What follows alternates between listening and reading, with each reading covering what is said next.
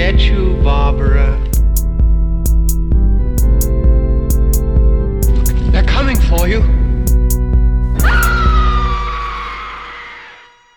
Hallo und herzlich willkommen zur 36. Episode von Devils and Demons. Ich bin Christian und an meiner Seite ist natürlich der Pascal. Hallo. Pascal, wir sind jetzt schon, wir haben den zweiten Advent hinter uns gelassen. Ähm, das Fest nähert sich. Bist du schon, äh, ist deine We Weihnachtsstimmung kontinuierlich gestiegen oder sagst du, hm, es hat ja jetzt auch ein bisschen geschneit in den letzten Tagen? Genau, und zwar in Hamburg tatsächlich heute zum, nee, gar nicht wahr, gestern Abend zum ersten Mal und das hat jetzt tatsächlich nochmal ein bisschen geholfen, äh, auch so in der Innenstadt das Weihnachtsfeeling ein bisschen nach oben zu treiben. Ich fühle mich jetzt noch ein wenig weihnachtlicher und meinetwegen kann es so weitergehen. Wie ist das bei dir, Chris? Wie ist das Weihnacht, die Weihnachtsvorfreude in Berlin? Bei mir kommt es tatsächlich erst immer so ein bisschen so vier, fünf Tage vorher, dann aber richtig, aber auch heute Nacht, also von gestern zu heute. Ähm hat es auch ähm, sehr doll geschneit hier. Ist leider heute Morgen alles wieder weg gewesen, aber heute Nacht, mhm. wir haben so, wir haben Fan, äh, Herr der Ringe geguckt und dann haben, haben gar nicht mitbekommen, dass es geschneit hat und dann gucken wir so aus dem Fenster und es war alles komplett weiß eingetaucht. Und wenn man dann so, so gegen 23 Uhr, 0 Uhr dann einfach mal so das Fenster aufmacht und dann selbst in Berlin einfach absolute Stille herrscht und du nur mhm. dieses Schneeknacken hörst, dieses oder dieses leichte, diese, man, man kann ja Schnee riechen und hören und, mhm. und, und, und das war einfach toll. Da war ich dann schon so ein bisschen, dachte so, oh super, das ist genau mein Wetter.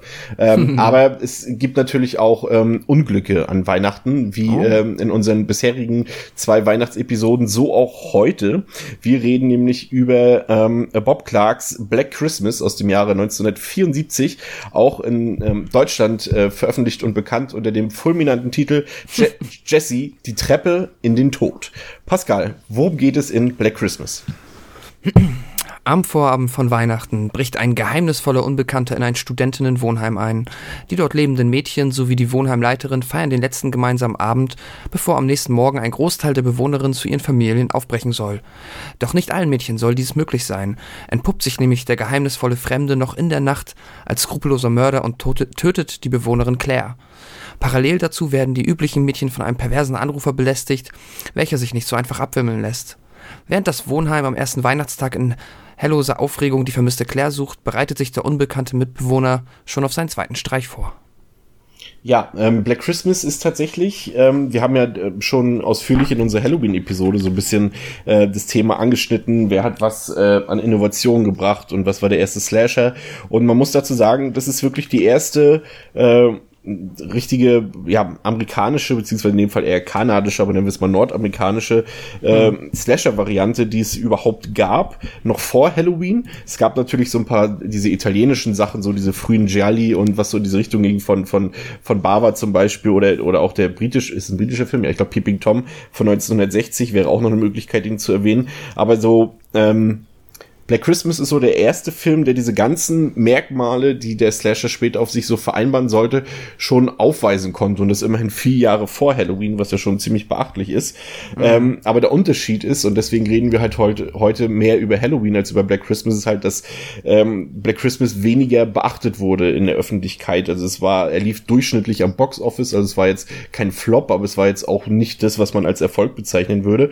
Und der Film hat halt ähm, im Gegensatz zu Halloween ähm, ziemlich schlechte Kritiken bekommen in der Presse damals und ist deswegen relativ schnell untergegangen. Und deshalb hat Halloween halt das ganze Rampenlicht damals abbekommen. Und wir reden heute wieder über Black Christmas, weil er halt über die Jahre ähm, eine deutlich bessere Rezeption bekommen hat. Also irgendwann in, so in den 80ern und auch 90ern ähm, wurde der Film mehr oder weniger wiederentdeckt und also auch so ein bisschen so wie, wie, wie Silent Night, Deadly Night, was wir letzte Woche hatten, der quasi erst im Nachhinein so ein bisschen zum Kultfilm geworden ist. Black Christmas ist jetzt nicht eher so ein Kultfilm, das ist schon fast so ein Genre-Klassiker, könnte man meinen. Hm. Und äh, der halt einfach über Jahrzehnte so ein bisschen verschollen war und am Radar war, aber jetzt eigentlich endlich die Anerkennung bekommt, die eigentlich bekommen sollte. Und ebenfalls ist Black Christmas eigentlich auch der erste Film, der so diesen diesen Feiertags-Vibe gebracht hat, was wir dann später durch Halloween, Freitag der 13., New Year's Day, April Fool's Day, was auch immer, diese ganzen Filme, die sich halt auf irgendwelche saisonalen Dinge beziehen, ist halt Black Christmas der erste gewesen.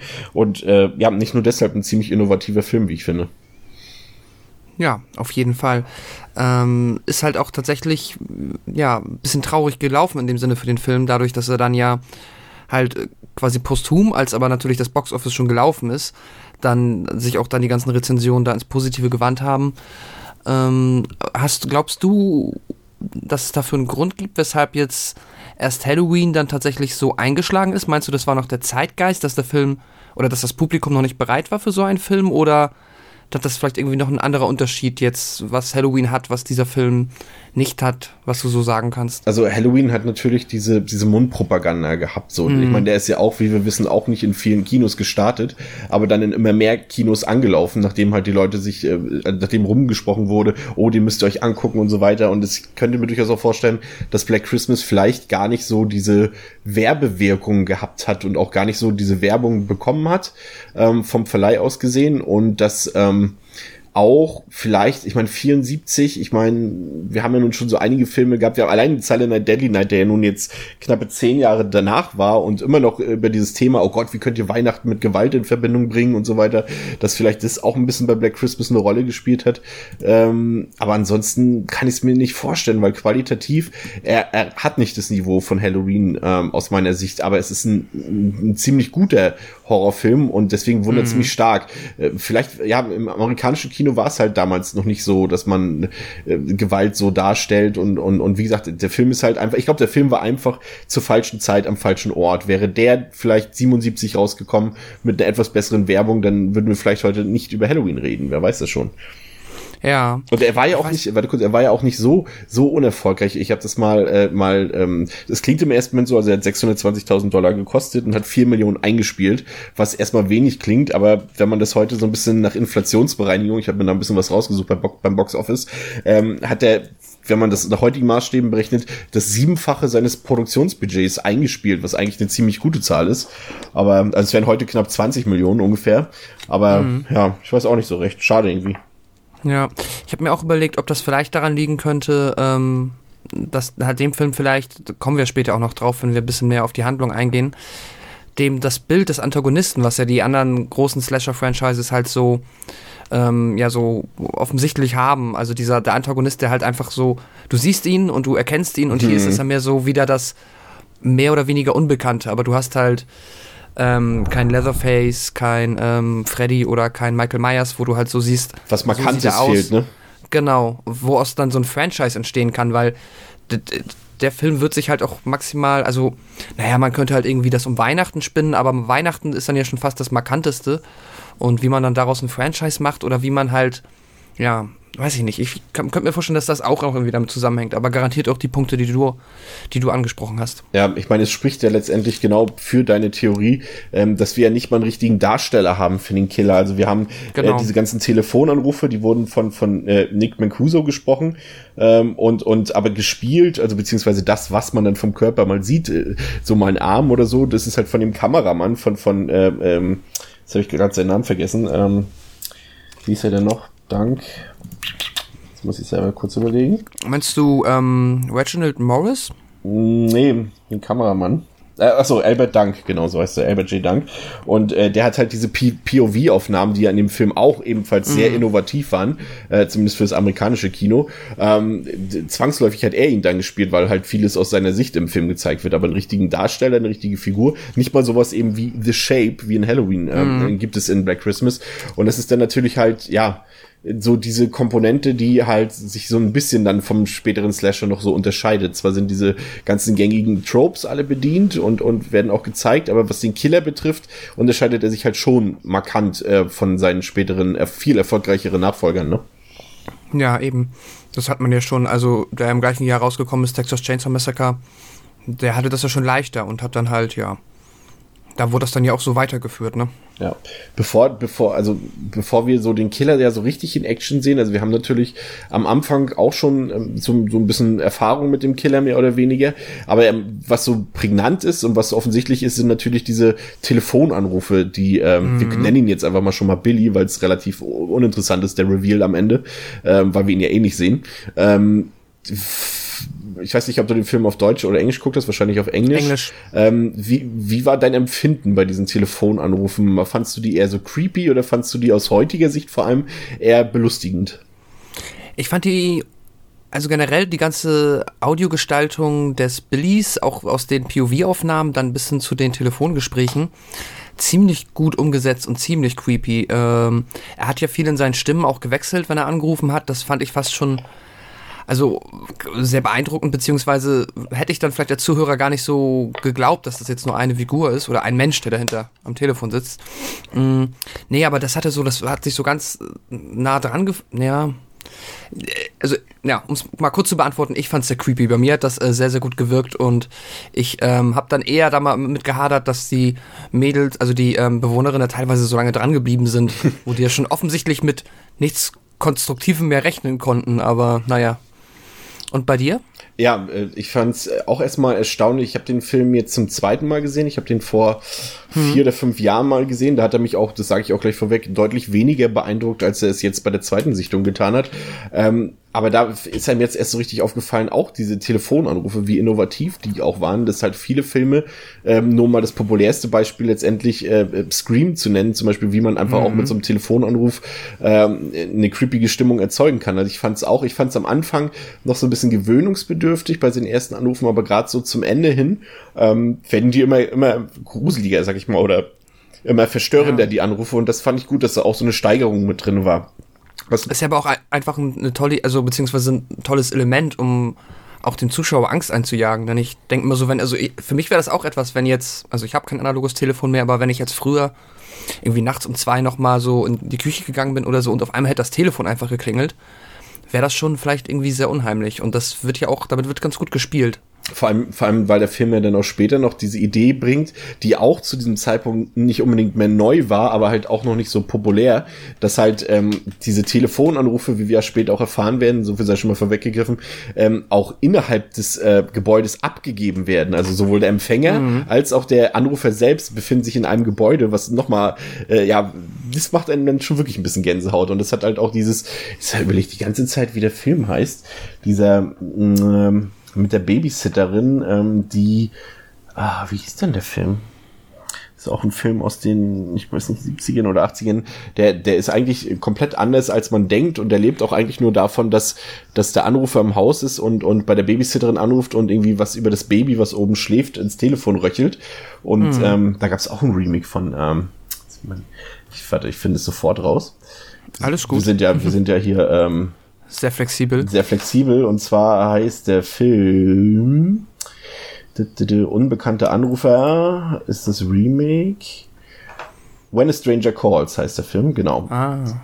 Äh, genau. Ähm, und ähm, da wurde es halt später auch so umgesetzt und das finde ich halt auch creepy. Aber was mir aufgefallen ist, und da bin ich echt gespannt, ähm, wie da dein Empfinden ist, der Film ist ja von 74 aber er ist schon recht, also frivol, oder? Wir bekommen zwar keine, keine, eigentlich keine nackte Haut in dem Sinne oder so zu sehen, aber wie die Leute reden, äh, ist schon ziemlich witzig. Auch ähm, ähm, diese, als die, die eine Dame dort, die immer betrunken ist, wie ist ihr Name noch? Arp? Nee, Barb. Barb, ähm, dann über irgendwie irgendwelchen Tiergeschlechtsverkehr äh, redet, also nicht mit Menschen und Tieren, aber dass dort irgendwie die Schildkröten irgendwie äh, das drei Tage lang treiben und, und, und so eine Sachen, genau, und das ist schon, also jetzt nicht nur dieser Moment, aber auch wie der Anrufer redet am Telefon, ähm, ist schon ein bisschen, wie sagt in England sagen sie immer nasty dazu. Der hat halt schon so einen, so einen, so einen leicht schmuddeligen Unterton, der Film, finde ich.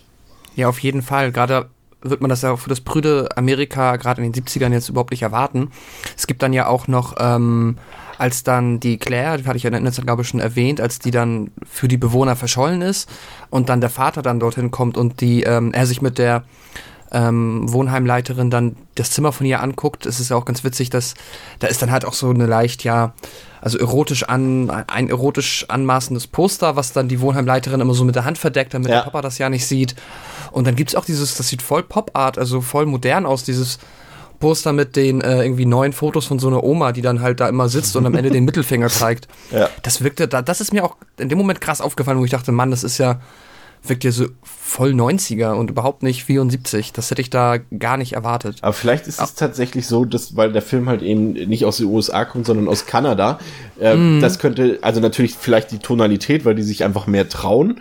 Ähm, aber zum anderen kann das natürlich auch wiederum ein Grund dafür sein, warum der Film nicht so erfolgreich war, weil es einfach kein amerikanischer Film war, sondern ein kanadischer.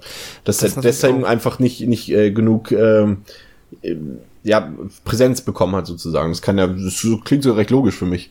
Gerade weil halt Ja. das Horrorgenre oder diese Art von Horrorfilmen damals einfach noch, noch gänzlich unter ferner Liefen waren und, und, und dann kann ich mir schon vorstellen, nur weil da jetzt irgendwelche Kanadier kommen und sagen, ey, wir haben ja was Neues, heißt es ja nicht, dass es gar groß promotet wird. Vielleicht liegt sogar daran, ja.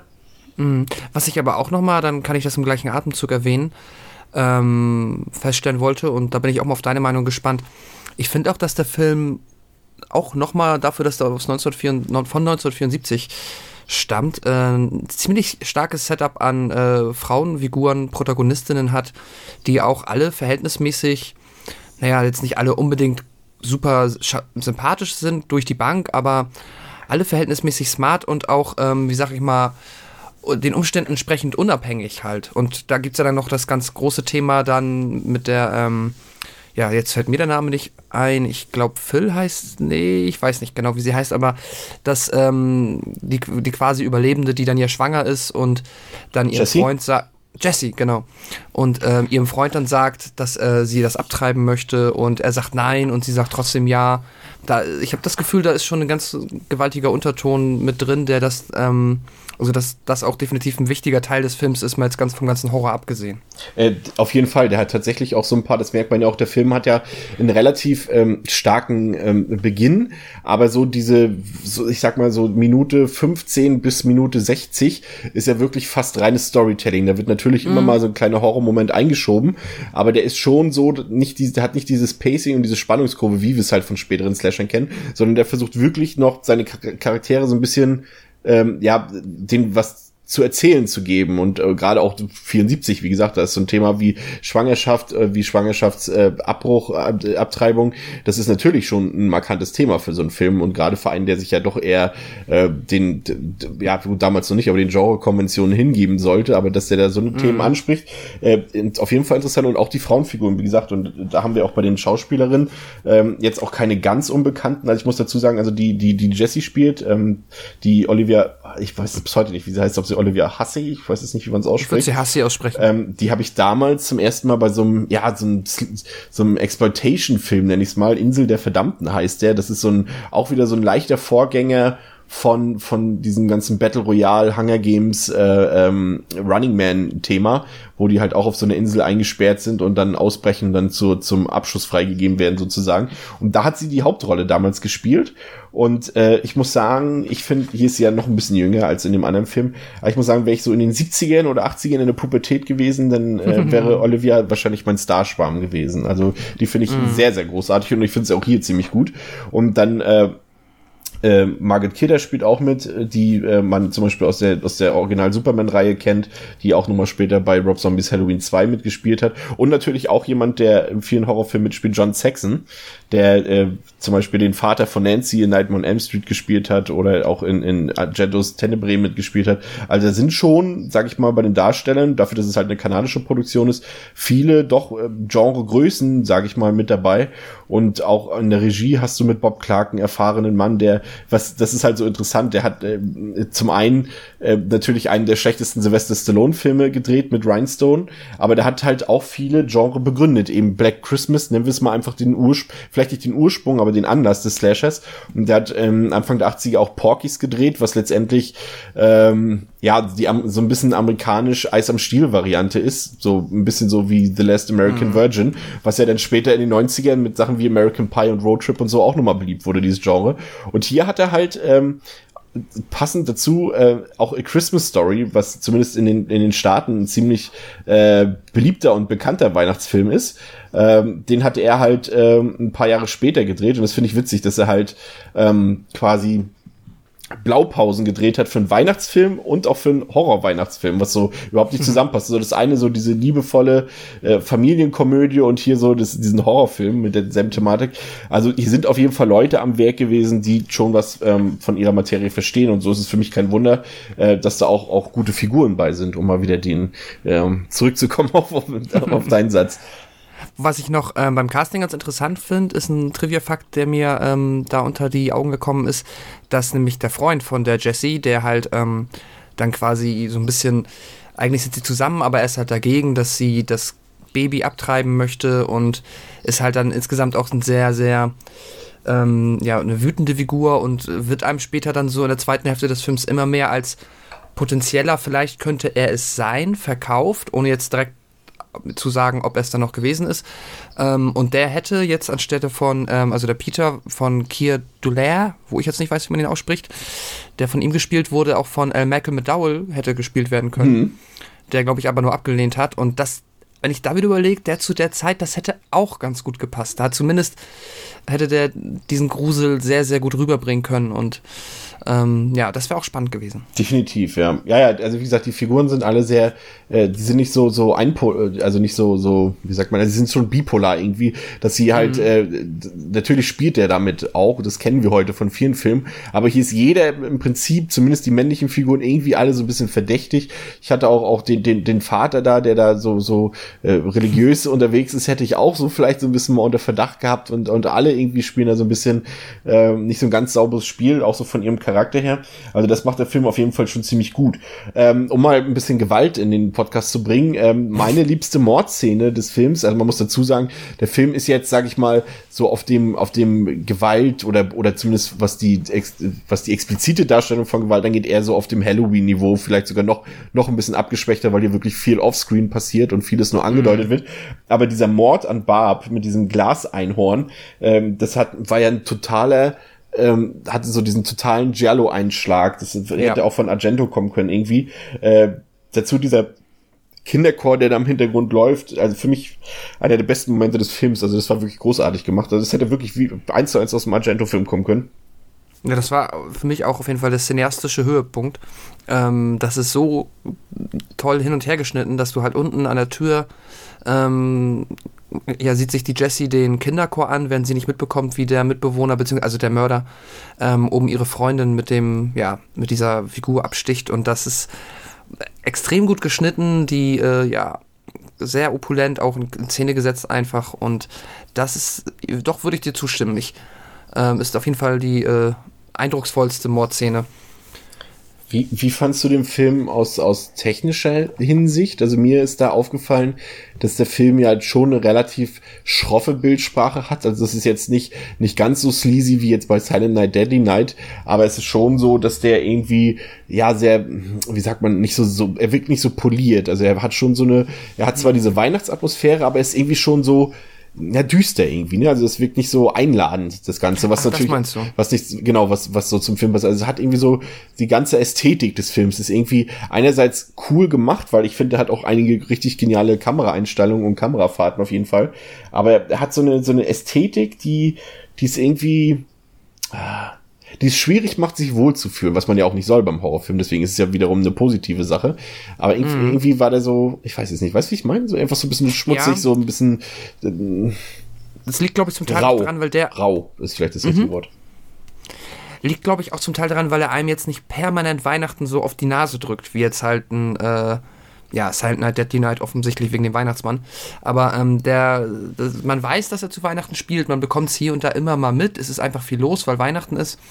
Aber ähm, es ist nicht, es wird nämlich so komplett halt mit jedem Bild quasi nochmal äh, ins Gesicht geschrien, es ist Weihnachten, es ist schön, sondern dadurch ähm, ist das alles sehr, sehr schroff, wie du sagst, auch teilweise recht einsam. Es gibt ja nur noch dieses, ähm, das Suchkommando, das sich dann ähm, damit beschäftigt, das, äh, die erklärt zu suchen. Und das wirkt auch alles sehr, sehr ungemütlich, weil es halt sehr kalt ist offensichtlich. Und da stimme ich dir auf jeden Fall zu. Ansonsten technisch fand ich den aber jetzt allein, also wie er produziert ist, sehr, sehr gut tatsächlich. Der wirkte ähm, ja um einiges ähm, professioneller auf mich, als wir jetzt in Silent Night Deadly zum Beispiel. Also zumindest das, hat man das Gefühl, dass da Leute hinter sind, die mehr Erfahrung haben und auch dann, wenn sie Ideen haben, eher dazu geneigt sind, die oder in der Lage sind, die gut umzusetzen. Wenn das jetzt so kleine Sachen sind, ähm, wie halt die Kamera, die dann von außen so ins Polizeipräsidium reinzoomt ja. und dann den Schnitt ins Polizeipräsidium. Das finde ich da, da merkt man schon, dass das jetzt nicht so eine ganz Billow-Horror-Produktion ist von halt, ja, Menschen, die das eben wie so zusammen zusammendrehen. Was ich dich fragen wollte, ähm, wo du nämlich gerade schon offscreen erwähnt hast, ich habe dann noch so ein, zwei Momente gehabt, wo es mir dann tatsächlich, also wo ich schon enttäuscht war, dass ich jetzt das, was quasi mir suggeriert wird, was es zu sehen gäbe, dass ich das nicht zu sehen bekomme. Und da fällt mir als allererstes, beziehungsweise am prominentesten dann tatsächlich das ähm, Mädchen ein, das ja, ähm, das sie halt gesucht haben, beziehungsweise das sie auch gefunden haben. Nee, Quatsch, nochmal. Also, sie haben Claire gesucht und stattdessen ein anderes Mädchen, das gestorben ist, gefunden. Weißt du, was ich meine? Ja, ich weiß, was du meinst. Ich warte auf deine Frage. Achso, nee, genau, die Frage war nur, ob du das, äh, ob du äh, das auch ein bisschen störend fandest, dass da dann doch verhältnismäßig öfter mal etwas offscreen geschehen ist und ob du auch eine Idee hast, ob das jetzt eher quasi die Idee des Regisseurs war, dass er das so möchte, oder ob das auch dem Budget geschuldet ist. Also es, es ist, also ich weiß, dass es die Intention des Regisseurs ist. Also man hatte im Vorfeld des Films sich wirklich überlegt, ob man äh, tatsächlich wirklich Gore-Szenen, ähm, hm. die ja damals so wirklich noch nicht so präsent waren. Also wir haben ja gerade in dem Jahr kam Texas Chainsaw raus ähm, und und ein paar zwei Jahre vorher Last House on the Left. Aber man hatte überlegt, ob man zumindest äh, gewalttechnisch da etwas mehr produziert und zeigefreudiger ist. Aber der Regisseur hat sich dagegen entschieden und meinte, dass hier doch wirklich eher die Story für ihn im Vordergrund steht. Und das aus meiner Sicht tatsächlich eigentlich, also ich bin ein Freund davon, äh, wenn ein Film Freude, Freude zeigefreudig ist. Freude zeige ich, ja. Mhm. Ähm, aber in dem Fall hat es mich tatsächlich wirklich nicht gestört. Also ich fand, es hat irgendwie der Atmosphäre gut getan, dass da halt, es war halt ein bisschen krimihaft, die haft, hafter, würde ich sagen. Mhm. Aber die, ähm, das ist ja halt, ähm, was wollte ich gerade sagen, auch so, ähm, die ganze, also der ganze Film, es ist halt irgendwie, du hast zwar hier diese ganzen Slasher-Elemente drin, aber es fühlt sich halt noch nicht so an wie so ein richtiger Slasher. Du, du, hast alle Elemente davon drin, aber es fühlt sich irgendwie doch wie so ein Krimi an, finde ich. Und, und das ist irgendwie, ähm, ja, außergewöhnlich, weil wir heute so eine Horrorfilme irgendwie nicht mehr haben, die auf so eine Art und Weise gemacht werden. Aber im Prinzip hast du recht, er hätte natürlich zumindest irgendwie, du, du denkst, wenn du mit den heutigen Sehgewohnheiten an diesen Film rangehst, denkst du, ach, das hätte ich jetzt gerne gesehen und äh, und da, da, so das ist so das Problem das einzige was ich tatsächlich mit dem Film habe und da, um auf den Punkt wollte ich eigentlich kommen ist dass der, dem Film bis auf das Ende und diese ähm, Szene mit dem Glaseinhorn fehlt der richtige outstanding Moment also der hat hm. kein richtiges Highlight äh, der Film deswegen ist es wir haben die Zuhörer wenn es ja bemerkt haben wir hangeln uns ja sonst so ein bisschen immer der der Story so nach aber das macht hier einfach wenig Sinn weil es so wenig Momente gibt, wo du sagst, oh, krass. Oder das mhm. ist der Hammer oder irgendwie sowas, das, das fehlt hier komplett. Der hat durchgängig ein Niveau, was sehr, sehr gut ist und ein sehr hohes Niveau ist, aber da fehlen so diese ausschlaggebenden Momente, diese erinnerungswürdigen Momente. Da gibt's halt eher weniger von. Das ist so eine Sache, die mir als einziges eigentlich negativ aufgefallen ist. Mhm. Ja, ich weiß genau, ähm, äh, ich verstehe komplett, was du meinst. Das Einzige, wo ich halt wirklich gedacht habe, so, das ist jetzt vielleicht unfreiwillig entstanden, ist halt, dass man, da hätte ich jetzt auch keinen Gore erwartet, aber dass man vielleicht irgendwie angedeutet bekommen hätte, dass da jetzt ein anderes Mädchen irgendwo im Schnee halt, meinetwegen auch verschneit, einfach nur liegt, aber ähm, sei es drum. Ansonsten gebe ich dir auf jeden Fall recht bezüglich den, ähm, wie hast du es gerade genannt, Outstanding Moments. Da gibt es wenig. Es gibt halt ein paar Bilder, die immer mal gerne wieder zitiert werden und da halt auch ganz prominent dann das was, äh, so wie ich das gesehen habe, auf dem Filmpost auch gelandet ist, nämlich dann das erste Opfer, Claire, wie sie halt dann oben in diesem Schaukelstuhl sitzt mit der Plastiktüte über den Kopf ja. und sich so, was ich auch so ganz eklig finde, wie sich die Plastiktüte dann so in den Mund halt richtig reingesogen oh, hat, weil ja. sie ähm, das ist ein richtig gemeines Bild und das ist aber auch, das finde ich das tatsächlich, also glaube ich, mit das Gruseligste am Film. Das sieht unfassbar creepy aus und du siehst halt richtig die Panik in ihren Augen, also wie sie halt da ja. Und es verspricht, es verspricht in Sachen Gewalt mehr, als der Film dann eigentlich hält. Das ist das Lustige daran. Ja. Du denkst, es geht dann so weiter, tut's aber in dem Sinne nicht.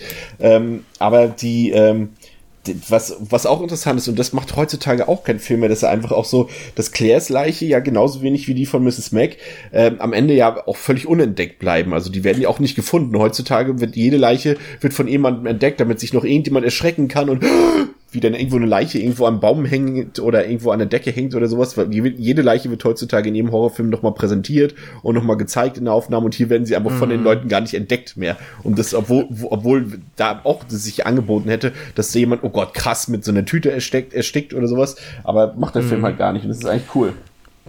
Ja, wiederum, das ist auch tatsächlich, tatsächlich wiederum einer meiner ähm, wenigen Kritikpunkte an dem Film. Jetzt, ähm, warum der halt äh, niemand sich mal dafür entschieden hat, jetzt rein aus der Logik heraus, mal dieses Haus komplett auf den Kopf zu stellen. Weil da geht ja jemand verloren, da ist Mord geschehen und bevor man halt dieses Suchkommando startet, dass wir quasi die ganze Umgebung abscannen, dass wir nicht einmal sagen, wollen wir mal auf den Dachboden gehen, vielleicht ist da ja jemand oder ähm, später dann halt auch, ja, wenn wir jetzt zum Ende kommen, da ist es halt nochmal genauso und da ist es dann ja schon wieder so, dass niemand sich den Dachboden angeguckt hat. Und das fand ich so ein bisschen, naja, gut, okay, hat mich jetzt gewundert, aber ja. Ähm, gutes Thema. Wir sind ja beim Ende, also jetzt nicht der Episode, aber ähm, beim Ende des Films so ein bisschen. Ähm, ich finde, die letzte, das letzte Drittel des Films, also die letzte halbe Stunde, die finde ich richtig, richtig gut muss ich sagen. Also da steigt die Spannung dann auf einmal richtig an, nachdem es halt so, so ein bisschen so vor sich hin ähm, dümpelt, will ich nicht sagen, mhm. weil der Film macht es gut, was er da erzählt. Aber er hat halt dann nicht so dieses, dieses Horrorfilmgefühl mehr so für eine halbe Stunde, für eine Dreiviertelstunde. Aber die letzte halbe Stunde ist dann wieder fast schon ein bisschen Terrorkino. Und ähm, das macht er richtig gut. Also ich finde das äh, großartig gemacht und auch ähm, das Ende selbst, ähm, ich meine, der Film ist jetzt sehr alt. Wer jetzt, wir reden jetzt mal kurz eine Minute über das Ende. Wer das jetzt nicht hören möchte, spult mal kurz eine Minute vor. Aber ab jetzt. Ähm, die, das finde ich halt gut gelöst, dass der Film halt so alles im Unklaren so ein bisschen lässt, dass du da das mehrfach deuten kannst, das Ende, dass ja Jesse eigentlich ähm, ja quasi überlebt und in Sicherheit ist und mhm. dann auch in ihrem Bett wieder einschläft und äh, die Kamera fährt dann so raus und äh, aus dem Gebäude und da steht auch ein Polizist davor, aber wir haben halt schon äh, mitbekommen, ähm, dass äh, Billy ja immer noch da ist. Und dann ähm, klingelt das Telefon nochmal und niemand geht ran. Und wir wissen, dass Billy noch da ist und es ist nur noch eine einzige andere äh, lebendige Person in dem Haus und das ist Jesse. Und äh, das impliziert schon für mich irgendwie, dass der Terror hier an dieser Stelle eben noch nicht vorbei ist. Und das ist halt so kurz sowas vor den Credits zu machen und damit irgendwie anzudeuten, okay, das ist hier vielleicht gar kein Happy End. Das finde ich schon, mhm. also für 74 echt gut gemacht, muss ich sagen. Und generell wie auch so diese Kameraeinstellung. Der, der Film geht ja dann von Jessys äh, äh, quasi Bett, wo sie dort immer noch erschöpft und verletzt liegt, ähm, so in ganz langen Einstellungen, langsam Einstellungen nochmal durchs Haus durch und in, in die, äh, ins Dachgeschoss oben äh, ähm, und dann wieder nach draußen. Das hat mich so total, diese Kamerafahrt, an Alien erinnert, an diese Eingangssequenz aus Alien, die ja erst ein paar Jahre später kam, wie auch so mhm. durch so, die Kamera so ganz langsam durch die einzelnen Räume der Nostromo äh, äh, geht. Fand ich großartig gemacht, muss ich sagen. Ich weiß nicht, wie hat dir das Ende gefallen? Auch ähm, was das angeht, total. Also vor allem, gerade wo du von dieser Kamerafahrt sprichst, das ist halt echt schön, wenn die Kamera ist auf Jessie, wie sie in diesem Bett liegt und eigentlich erwartest du jetzt, wie die Credits quasi reinrollen. Und bist dann ja noch in dem ähm, Mindset, dass halt der Peter, ihr Freund, der halt ähm, ja in diesem Handgemenge oder wie auch immer theoretisch ja von ihr ermordet wurde, ähm, dass er dann Billy war oder zumindest jetzt ja man wird das so annehmen und dass dann, nachdem wirklich der Shot lange auf ihr ist, dann die Kamera langsam nach rechts weggeht und sich dann ganz viel Zeit lässt, durchs Haus zu gehen, bis man wieder den Eingang vom Dachboden sieht und dann gibt es einen Schnitt und äh, du bekommst mit, dass Billy noch am Leben ist. Ähm, das war schon sehr, sehr stark, also auch unfassbar creepy und ja, das ist nicht verkehrt. Vor allem, weil es ja auch mir, korrigiere mich gerne, wenn ich jetzt falsch liege, aber mir suggeriert, dass theoretisch, theoretisch ähm, Jesse dann ja auch ihren Freund halt ja, ermordet hat sie ihn, so wie ich es verstehe, so oder so, mhm. aber unschuldigerweise. Ja. Ähm, ja, was ja auch nochmal einfach ein Downer ist. Richtig. Also ich finde, also es ist, um es mal anders auszudrücken, ich finde, dass der nicht nur am Ende, sondern generell einfach sehr mutig ist bei dem, was er mhm. so präsentiert und sehr einfach innovativ, muss man wirklich ganz anders sagen. Da sind einfach sehr viele innovative Sachen bei. Natürlich gab es diesen oder den Moment schon mal in einem klitzekleinen anderen Film oder hier mal so eine kleine Sequenz, aber so in dieser Kompaktheit ist der Film einfach innovativ. Ist einfach so. Ja. Ähm, der Film hätte es sich an sehr, sehr vielen Stellen sehr viel einfacher machen können. Ja. Und ähm, dahingehend ist es auch, finde ich, durchaus berechtigt, dass du heutzutage noch so ein hohes Ansehen genießt. Definitiv. Was mir noch positiv aufgefallen ist, ist auch die Soundkulisse. Also diese, ja, ich will es fast gar nicht Score so richtig nennen, aber der hat so eine spookige Soundkulisse, so diese musikalischen Klänge, die da sind. Und da hatte ich dann nachgelesen, dass da der ähm, Komponist ähm, an seinen Piano-Seiten so mit Besteck rangegangen ist und dieses, das so langgezogen hat, so Messer und Gabeln und sowas, um diese schrillen, merkwürdigen Töne so erzeugen. Das hat jetzt nicht unbedingt so diesen so krassen Impact wie jetzt zum Beispiel diese Schlachthausgeräusche von, von Texas Chainsaw Massacre, aber der hat, das ist schon so ein sehr eigen, eigen, wie sagt man, eigenständiger Stil, der da angewandt wurde, was die Musik angeht und hat definitiv zur Stimmung beigetragen. Weiß jetzt nicht, ob es dir aufgefallen ist, aber ich fand es eigentlich ziemlich bemerkenswert. Ich will nicht sagen, dass die Musik super war, aber die hat auch zum Unwohlbefinden beigetragen. ja, auf jeden Fall. Plus, was ich ja eben schon mal so angedeutet habe, fand ich auch ähm, die äh, ja, Aufnahmen von Billy aus den First-Person-Shots, wie dann halt er immer gestöhnt hat, äh, das ist, hat sich sehr, sehr nah an, an einem dran gefühlt und das, ja, war auch sehr gut gemacht. Gerade für die Zeit war ich sehr beeindruckt, Ja. wie, wie gruselig das heute noch ist. Ja, eben, das ist zwar so eine Sache, die halt Peeping Tom ein paar Jahre oder fast ein Jahrzehnt vorher, mehr als ein Jahrzehnt vorher schon gemacht hat, aber das sind halt Sachen, die da in dieser Ausprägung dann später äh, berühmt wurden, wie halt bei Halloween. Ich meine, da äh, reden wir heute noch drüber, oh krass, diese Szene aus Michael Myers und mit der Maske drauf und du hörst es atmen und sowas alles. Das hatte Black Christmas halt auch schon, ne? Ja. Ja, also wie gesagt, also ich bin da, bin da äh, sehr rund mit dem Film. Ähm, also ich finde, dass der in, also in vielerlei Hinsicht einfach sehr wegweisend und innovativ ist und es wirklich echt bedauerlich ist, dass der damals den Erfolg, den er wirklich verdient hätte oder gehabt hätte, ähm, nicht bekommen hat.